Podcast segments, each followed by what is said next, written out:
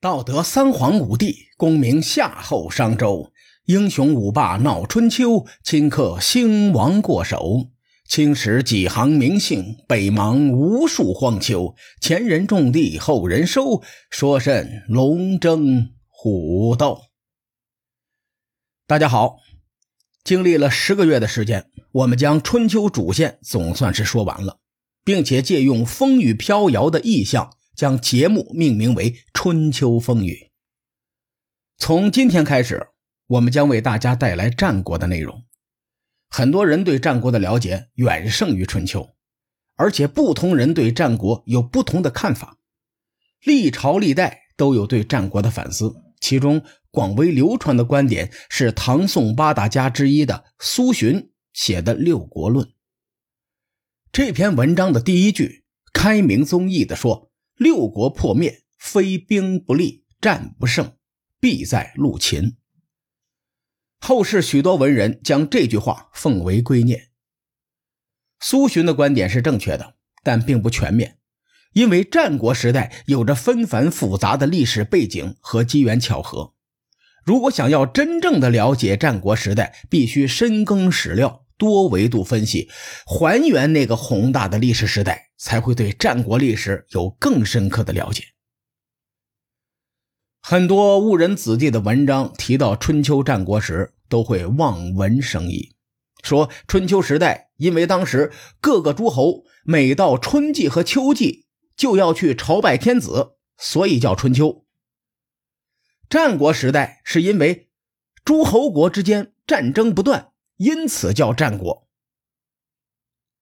咱们刚说完春秋，大伙都知道，春秋时代因为鲁国国史《春秋》而命名。战国时代的说法则比这个复杂的多。实际上，战国时代这个说法直到清代前后才被广泛的应用。生活在战国时代的人并不知道战国这个说法，尤其是在中前期。各路诸侯依然属于东周王朝的藩属国。到了西汉末期，刘向在整理校正皇家书库时，将记录这个时期的众多书籍进行编撰。由于这本书记录的大多是政治和外交策略，里面充满了纵横捭阖，因此刘向把这个选集命名为《战国策》。虽然在此之前，许多先秦文献提到过战国的说法，但大多只是只言片语。而这本书则是直接以战国命名，并且对后世有着深远的影响。随着历史的变迁，各朝各代都对《战国策》进行了修补，因此我们今天看到的版本和最初刘向编撰的版本已经大不相同了。说到战国。大家一定会想到战国七雄，实际上，这个战国七雄也是后来才出现的名词。在汉代、战国时代被称作六国之世，意译过来就是山东六国之时代。这里的山东和今天山东省不是一个意思，当时的山东指的是崤山，山东六国就是齐、楚、燕、韩、赵、魏。没有把秦国放在其中，这里面有很深的政治原因。毕竟汉取秦而代之，秦朝相当于前朝。西汉时期的文人对秦朝多有贬义，比如称秦国为暴秦。在漫长的历史时期，以《战国策》命名的战国时代并不是主流叫法。咱们开篇提到过苏洵的《六国论》。实际上也是沿用六国之士的说法，因此叫六国论，而不是战国论。同时，宋代的司马光、奉旨写的《资治通鉴》也没有明确提到战国时代。这个冷知识拿来喝酒吹牛还是很不错的，通俗易懂又与众不同。关于战国起始年代，有好多种说法，我之前提到过一种。说战国时期起于公元前四百七十六年，止于公元前二百二十一年，这个说法有道理，但我持另外一个观点。我认为《战国策》侧重于纵横捭阖之术，《史记》是纪传体史书，由于这两本书籍都不是编年体史书，所以宏观角度比较弱，而涵盖战国时代的编年体史书只有司马光的《资治通鉴》比较靠谱。而且司马光记录的起始事件，就是周威烈王册封三家分晋后的魏、赵、韩为诸侯。我比较认同这个划分，因为周威烈王以天子之名，官方认可了窃国者为诸侯的事件，标志着以礼乐制度为核心的东周统治思想崩塌。我在《春秋风雨》节目中多次强调礼乐制度。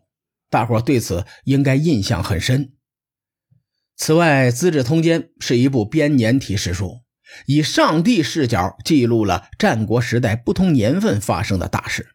读懂这本书，会让回望战国时代的我们拥有更宏大的格局。因此，在叙事上，我会多借助《资治通鉴》这本书。说到这里，我和大伙说一下关于《资治通鉴》这本神书的冷知识。书中开篇第一句：“起祝庸设提格，晋玄义困敦。”不瞒各位说，我第一次翻开《资治通鉴》时，看到这句话，当时就懵了。这是什么鬼？我自认为我对古文功底还可以，这句话的字儿全认识，放在一起完全不懂。对照翻译，这句话的意思是：起于公元前四零三年，止于。公元前三六九年，看完翻译我就更懵了，就和做微积分一样，一堆符号没一个带数字的，最终结果还得到的是一个数字。我上哪说理去？本着求真的态度，我查阅了很多书，终于找到了缘由。我读完后，当时就震惊了。我尽量简短的将《资治通鉴》带给我的震撼描述一下。我们都知道甲乙丙丁子丑寅卯这些天干地支，根据天干地支延伸出六十年一甲子的轮回，这是我们传承了数千年特有的一种纪年方式。这个六十年一甲子其实是和木星息息相关，木星围绕太阳一周是十二年，对应的是十二生肖的地支，于是木星。又有了另外一个名字，叫做岁星。木星公转五周，便是六十年。配合天干地支的阴阳属性，阴对阴，阳对阳，正好是六十种组合。由此便出现了甲子的概念。由于木星实际的公转周期并不足十二年。古人为了找到一个更精准的纪年方法，于是虚拟了一颗行星与木星相对应。这颗行星叫做太岁，也就是太岁头上动土的那个太岁。太岁在木星轨道上，但与木星的公转方式相反。通过太岁的位置，延伸出一种更精准的纪年方法。这种方法在玄学中多有应用。回到《资治通鉴》的第一句话，祝庸对应的是天干中的戊，设提格对应的是地支中的寅，同样的，玄义对应的是壬，困敦对应的是子，翻译过来就是起于戊寅年，止于壬子年，这样一一对应，大家就知道《资治通鉴》的第一篇。是记录公元前四百零三年到公元前三百六十九年发生的历史事件。如果对这个知识点感兴趣的小伙伴，我推荐王立先生主编的《中国古代文化常识》，大家可以去看一看。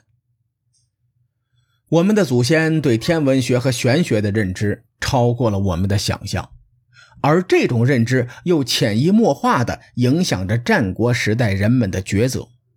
其中有些征伐会因为我们今天难以理解的理由而停止，因为战国时代过于久远，史料复杂多样，难以归纳总结，各种说法都有一定的道理。